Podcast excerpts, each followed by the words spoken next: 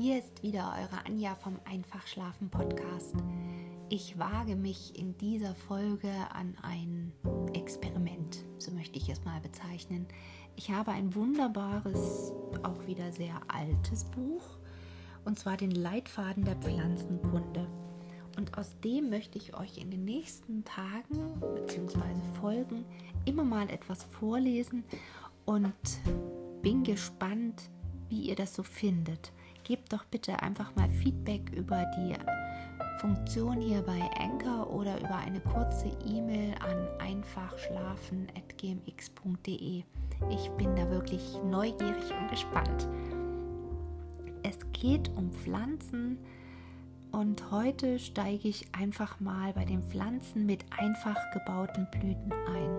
Wir werden sehen. Vielleicht ist es ja tatsächlich mega einschläfernd und du wirst diese Folgen lieben.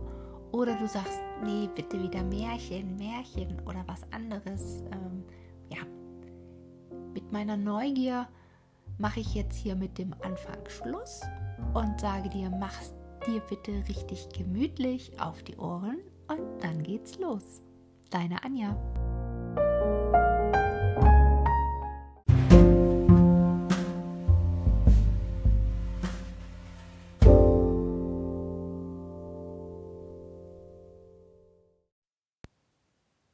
Pflanzen mit einfach gebauten Blüten, Blumenpflege und Gartenbau.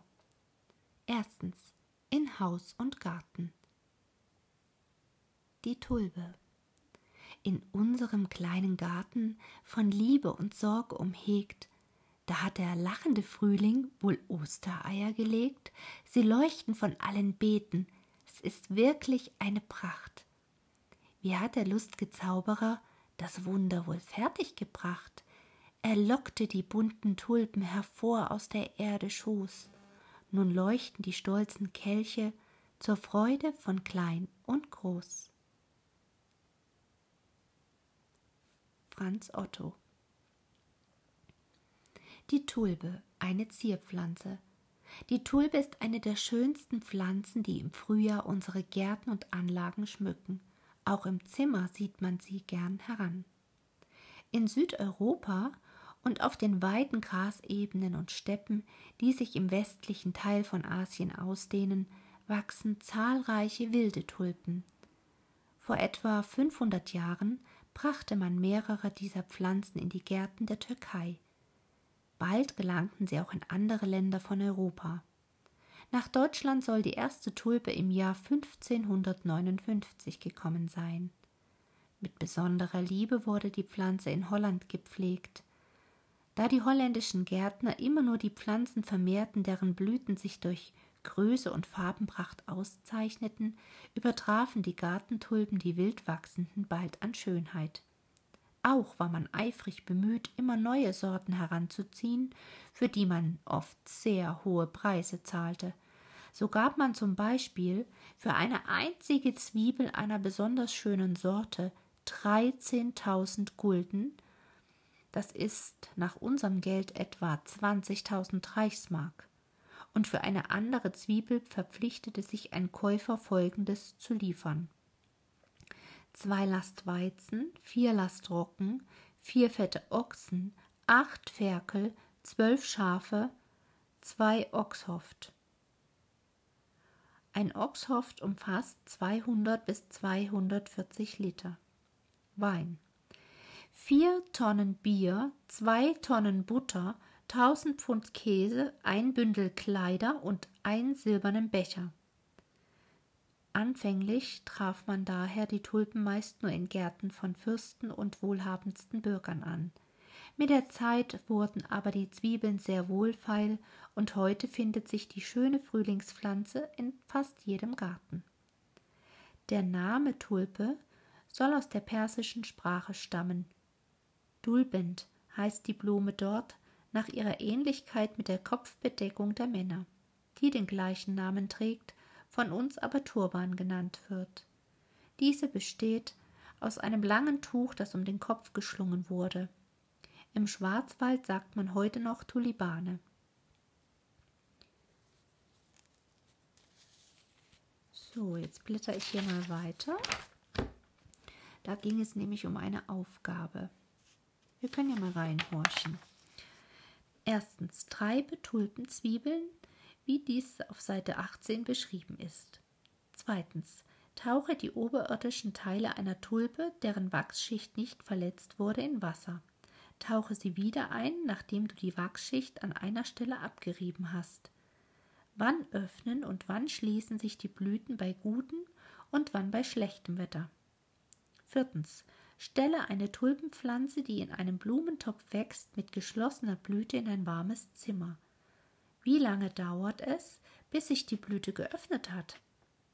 Fünftens. Beobachte, welche Insekten die Blüten besuchen. Sechstens. Entferne von einigen Blüten die Blütenhülle und zähle, von wie vielen Insekten sie in etwa zehn Minuten besucht wird. Wie viele Insekten besuchen in der gleichen Zeit ebenso viele benachbarte, aber unverletzte Blüten. Wie in früheren Zeiten versorgt Holland auch jetzt noch fast die ganze Welt mit Tulpen und anderen Blumenzwiebeln. Seit einigen Jahren zieht man aber auch in unserem Vaterland, zum Beispiel in der Umgegend von Berlin, Tulpenzwiebeln mit Erfolg heran. Es gibt früh- und spätblühende, hohe und niedrige, einfache und gefüllte ein- und mehrfarbige Sorten, und diese kommen wieder unter verschiedensten Namen in den Handeln. So wird zum Beispiel eine hohe kirschrot blühende Sorte nach der holländischen Blumenstadt Haarlem, Ruhm von Haarlem, und eine andere, die besonders schöne, gelbe, wohlriechende Blüten trägt, gelber Prinz genannt. Mit Bildern der Tulpenblüte verziert man gern Bauernmöbel, Fensterläden, Teller und andere Gegenstände die Zwiebel der Tulpe. Erstens. Soll sich unser Garten im Frühjahr mit den Blüten der Tulpe schmücken, so legen wir schon im Herbst ihre Zwiebeln etwa acht bis zwölf Zentimeter tief in den Boden. Schneiden wir zu dieser Zeit eine Zwiebel der Länge nach durch, so sehen wir unten eine harte Scheibe.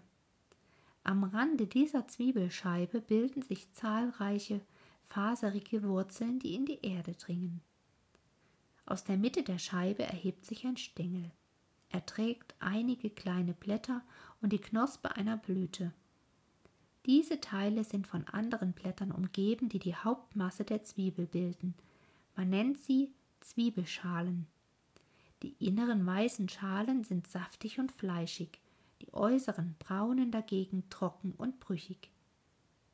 Zweitens. Im Frühjahr kommt der Stängel mit seinen Blättern und der Blütenknospe aus dem Boden hervor.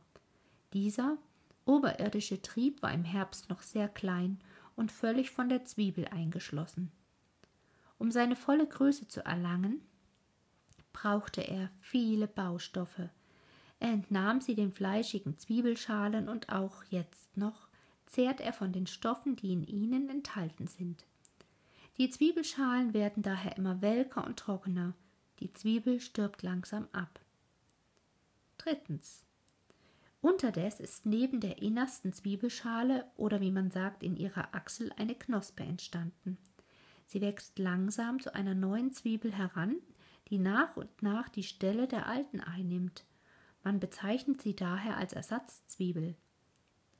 Haben die Schalen der alten Zwiebel alle Baustoffe abgegeben, so verschrumpfen sie zu den braunen Häuten, von denen die junge Zwiebel umhüllt ist.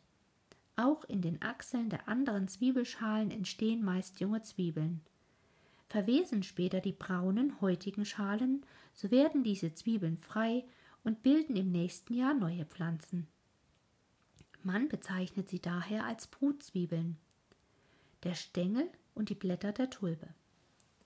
Der oberirdische Trieb, der aus den Zwiebeln hervorkommt, ist fast so spitz wie ein Nagel. Er kann daher leicht die Erde durchstoßen. Diese Gestalt erhält er durch die Blätter, die jetzt noch fest aneinander liegen. Dabei umhüllt das derbe unterste Blatt die zarten oberen Blätter und die noch zartere Blütenknospe. Die Spitze dieses Blattes ist sogar so hart, dass sie sticht. Ist der junge Trieb aus der Erde hervorgekommen, dann streckt sich der Stängel in die Länge und die Blätter wachsen schnell heran. Die grünen Teile sind mit einer bläulichen Wachsschicht überzogen. Besprengen wir diese Teile mit Wasser, so rollt es sofort in Tropfen ab. Die Wachsschicht nimmt also kein Wasser in Klammern Regen oder Tau an. Die Blätter sitzen ohne Stiel am Stängel. Man sagt daher, sie sind sitzend. Die länglichen Blattflächen werden von zahlreichen feinen Strängen durchzogen, und diese Blattadern oder Blattnerven laufen in gleicher Richtung, also parallel mit dem Blattrand. Die Blüte der Tulpe. Die Blüte steht am Ende des Stängels. Als Knospe ist sie grün. Später aber nimmt sie bunte Farben an und öffnet sich. Dann sehen wir, dass sie aus einer Blütenhülle, sechs Staubblättern und einem Stempel besteht. Erstens. Die buntfarbige Blütenhülle wird von sechs Blättern gebildet, von denen drei außen und drei weiter innen stehen. Sowohl die äußeren als auch die inneren Blätter können durch einen gedachten Kreis verbunden werden. Verwandeln sich die Staubblätter in Blumenblätter, so entstehen gefüllte Blüten. Vielfach vermehrt sich auch die Zahl der Blumenblätter. Die Blüten, die nur sechs Blumen und sechs Staubblätter haben, werden als einfach bezeichnet. Zweitens. Die Staubblätter stehen ebenfalls in zwei Kreisen. An jedem Staubblatt erkennen wir einen unteren fadenförmigen Teil, den Staubfaden, und einen oberen dickeren, den Staubbeutel. Dieser hat zwei Fächer. Aus ihnen tritt, wenn sie sich öffnen, ein weißgelber Blütenstaub, der Pollen hervor. Drittens. Die Stempel bildet eine kleine Säule, der oben drei Lappen trägt. Später geht aus ihr die Frucht hervor. Die Säule wird daher Fruchtknoten genannt. Die Lappen bezeichnet man als Narbe. In dem Fruchtknoten finden sich zahlreiche hellere Körnchen. Aus ihnen entstehen die Samen. Die Knötchen bzw. Körnchen sind also Samenknospen oder Samenanlagen. Schneiden wir eine Tulpenblüte kurz bevor sie sich öffnet, etwa in der Mitte quer durch, so werden von dem Schnitt alle Blütenteile getroffen. Wir erkennen dann leicht ihre Anzahl und Stellung. Eine einfache Zeichnung des Schnittes ist der Blütengrundriss. Viertens. Im warmen Sonnenschein breiten sich die Blätter der Blütenhülle aus. Gegen Abend aber, wenn es kühler wird, schließt sich die Blüte wieder. Man sagt dann, sie schläft, und bei unfreundlichem Wetter öffnet sie sich gar nicht. Fünftens.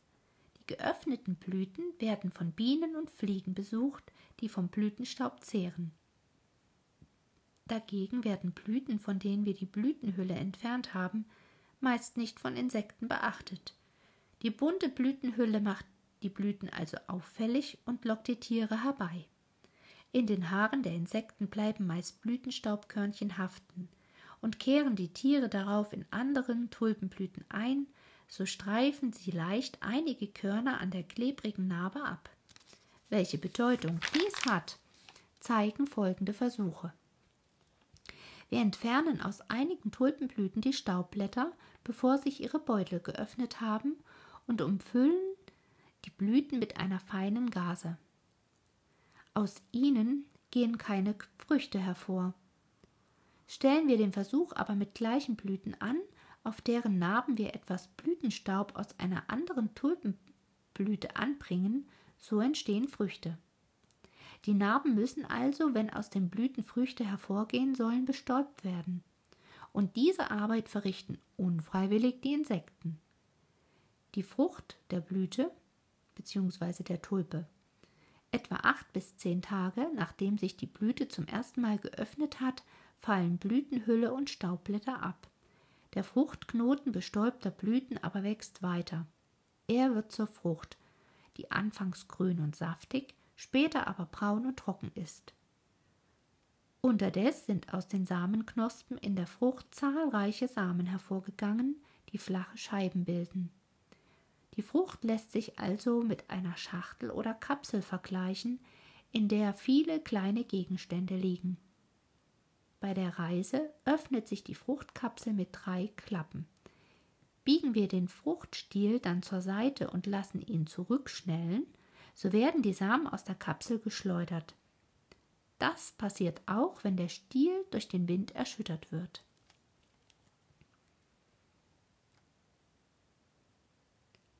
Tja, und damit endet die erste Information zu den Tulpen. Weiter geht es mit den Zimmerpflanzen und ihrer Pflege. Wo Blumen sind, da kehrt man gerne ein. Sie geben jedem Raume Glanz und Schein und stimmen freundlich, licht und schönheitsfroh, als trägt das Glück herein von nirgendwo. Vielen blumenliebenden Menschen ist es, besonders in den Städten, nicht vergönnt, ein kleines Stückchen Gartenland ihr eigen nennen zu dürfen. Sie müssen sich meist mit einigen Pflanzen begnügen, die sich im Zimmer leicht heranziehen lassen. Bei sorgsamer Pflege und richtiger Auswahl der Pflanzen gedeihen selbst in der kleinsten Wohnung Blumen und tragen dazu bei, Schönheit und Freude im Heim zu verbreiten. Was ist bei der Zimmerblumenpflege hauptsächlich zu beachten? Pflanzenerde. Die meisten Zimmerpflanzen verlangen zum Gedeihen Erde, die ungefähr zu einer Hälfte aus Lauberde und zur anderen aus einem Gemisch von lehmiger Rasenerde, Mistbeeterde und grobem Sand besteht. Haben wir nicht alle diese Bestandteile, so kaufen wir die Erde fertig gemischt beim Gärtner. Gefäße. Am besten gedeihen die Zimmerpflanzen in unglasierten Tontöpfen. Diese dürfen weder zu groß noch zu klein sein. Beim Einpflanzen bedecken wir das Loch im Boden des Topfes mit einem Scherben, damit das überflüssige Wasser leicht abfließen, die Erde jedoch nicht herausgespült werden kann. Den Topf füllen wir nur so weit, dass oben ein fingerbreiter Gießrand frei bleibt. Standort die meisten Pflanzen brauchen zum Gedeihen viel Licht. Wir stellen die Zimmerpflanzen daher auf das Fensterbrett oder in einem Blumenständer, der nahe am Fenster steht. Pelargonien, also Geranien, und Kaktusarten lieben volle Sonne. Fuchsien, Palmen und Farnkräuter aber vertragen nicht das helle Sonnenlicht. Von Zeit zu Zeit müssen wir die Blumentöpfe drehen, da alle Zimmerpflanzen dem Licht entgegenwachsen und dadurch eine unschöne Gestalt bekommen. Wasser. Die Zimmerpflanzen müssen regelmäßig begossen werden. Am besten geschieht dies in den Morgen- oder Abendstunden und zwar möglichst mit Regenwasser. Das Gießwasser lassen wir, bevor es verwendet wird, einige Zeit in der Sonne oder während des Winters im warmen Zimmer stehen.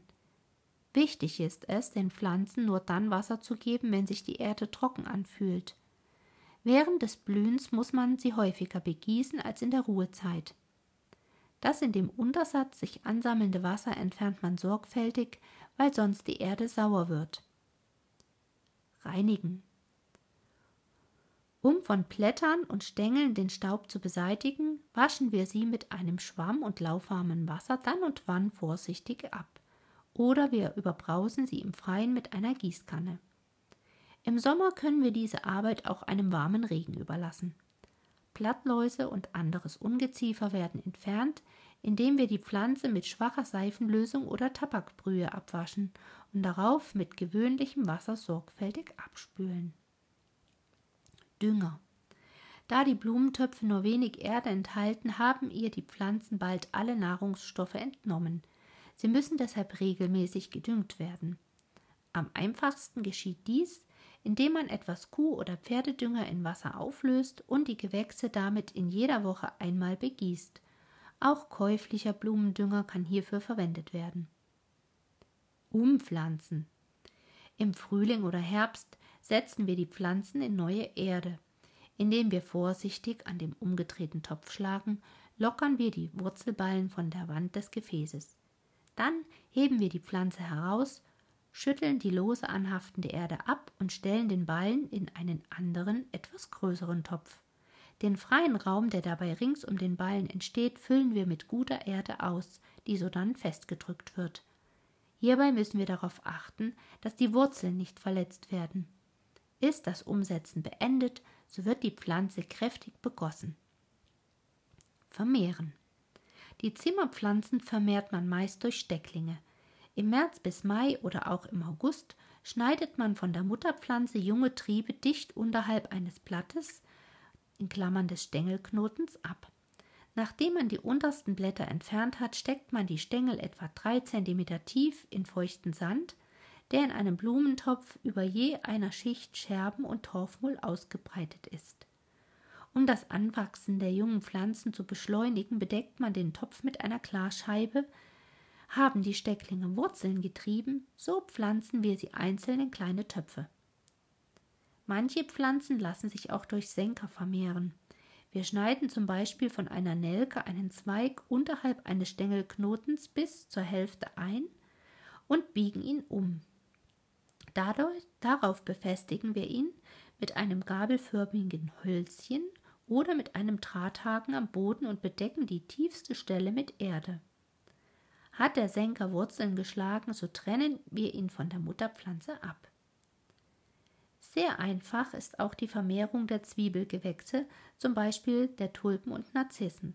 Man braucht nur die Brutzwiebeln in kleinen Töpfen weiterzuziehen. Überwintern. Im Winter bringt man die Topfpflanzen in ein unbeheiztes Zimmer oder an einen anderen hellen, frostfreien Ort. Muss man sie im Wohnzimmer aufbewahren, so sind sie möglichst weit vom Ofen aufzustellen. Zwiebelgewächse braucht man während der kalten Jahreszeit gar nicht und die anderen Pflanzen nur selten zu begießen. Treiben. Wollen wir uns schon im Winter an den Blüten von Tulpen, Hyazinthen oder Krokus erfreuen, müssen wir sie im Zimmer treiben.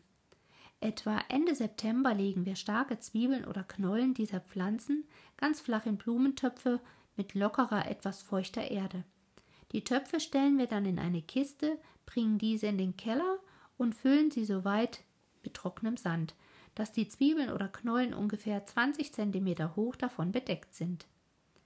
Wenn sie sich gegen Weihnachten stark bewurzelt haben, nehmen wir die Töpfe aus dem Sand, reinigen sie, stellen sie im warmen Zimmer an ein Fenster und halten die Erde stets feucht, damit die Blumen nicht verkümmern. Stülpen wir ihnen über die Pflanzen kleine Papiertrichter, bis sich die Blütenhüllen zu färben beginnen. Hyazinthen treibt man vielfach, indem man ihre Zwiebeln auf sogenannten Hyazinthengläser setzt, die mit Wasser gefüllt sind. Doch lässt man, damit die Zwiebeln nicht faulen, zwischen ihnen und der Wasseroberfläche einen freien Raum von etwa zwei Zentimetern. Überdeckt man die Zwiebeln samt den bald erscheinenden jungen Trieben gleichfalls mit Papiertrichtern und ersetzt man das Wasser aller drei bis vier Wochen durch anderes von gleicher Wärme, so blühen die Pflanzen schon im Januar oder Februar. Geeignete Pflanzen.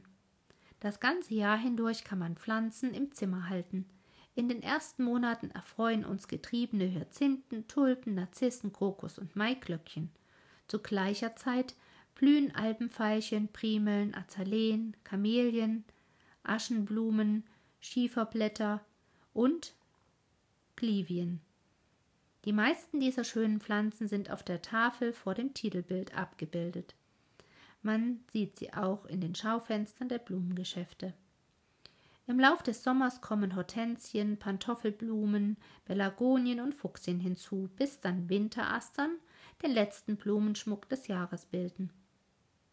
In Balkonkästen lassen sich neben Pelargonien und Fuchsien auch Hängenelken, Petunien und Kapuzinerkressen pflanzen. Durch gut gepflegten Balkon- und Fensterschmuck könnte noch viel zur Verschönerung unserer Städte und Dörfer beigetragen werden.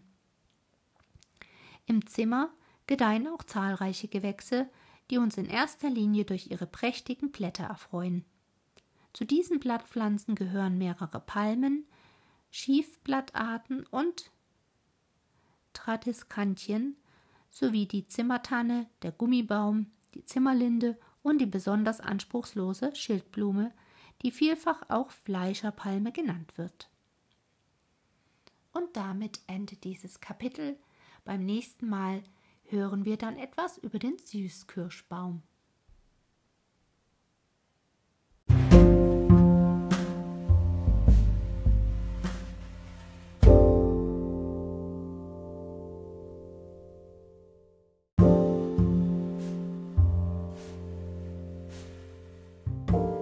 ich bin echt überrascht. Dafür, dass das Buch 1937 erschienen ist, klingt vieles immer noch so, wie ich es auch kennengelernt habe.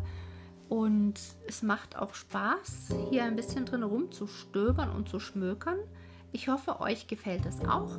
Wenn nicht, gebt mir Bescheid. Tja, und damit wünsche ich euch frohe Ostern. Genießt die warmen Frühlingssonnenstrahlen. Und wenn ihr nicht schlafen könnt, dann hört euch einfach nochmal eine Geschichte an.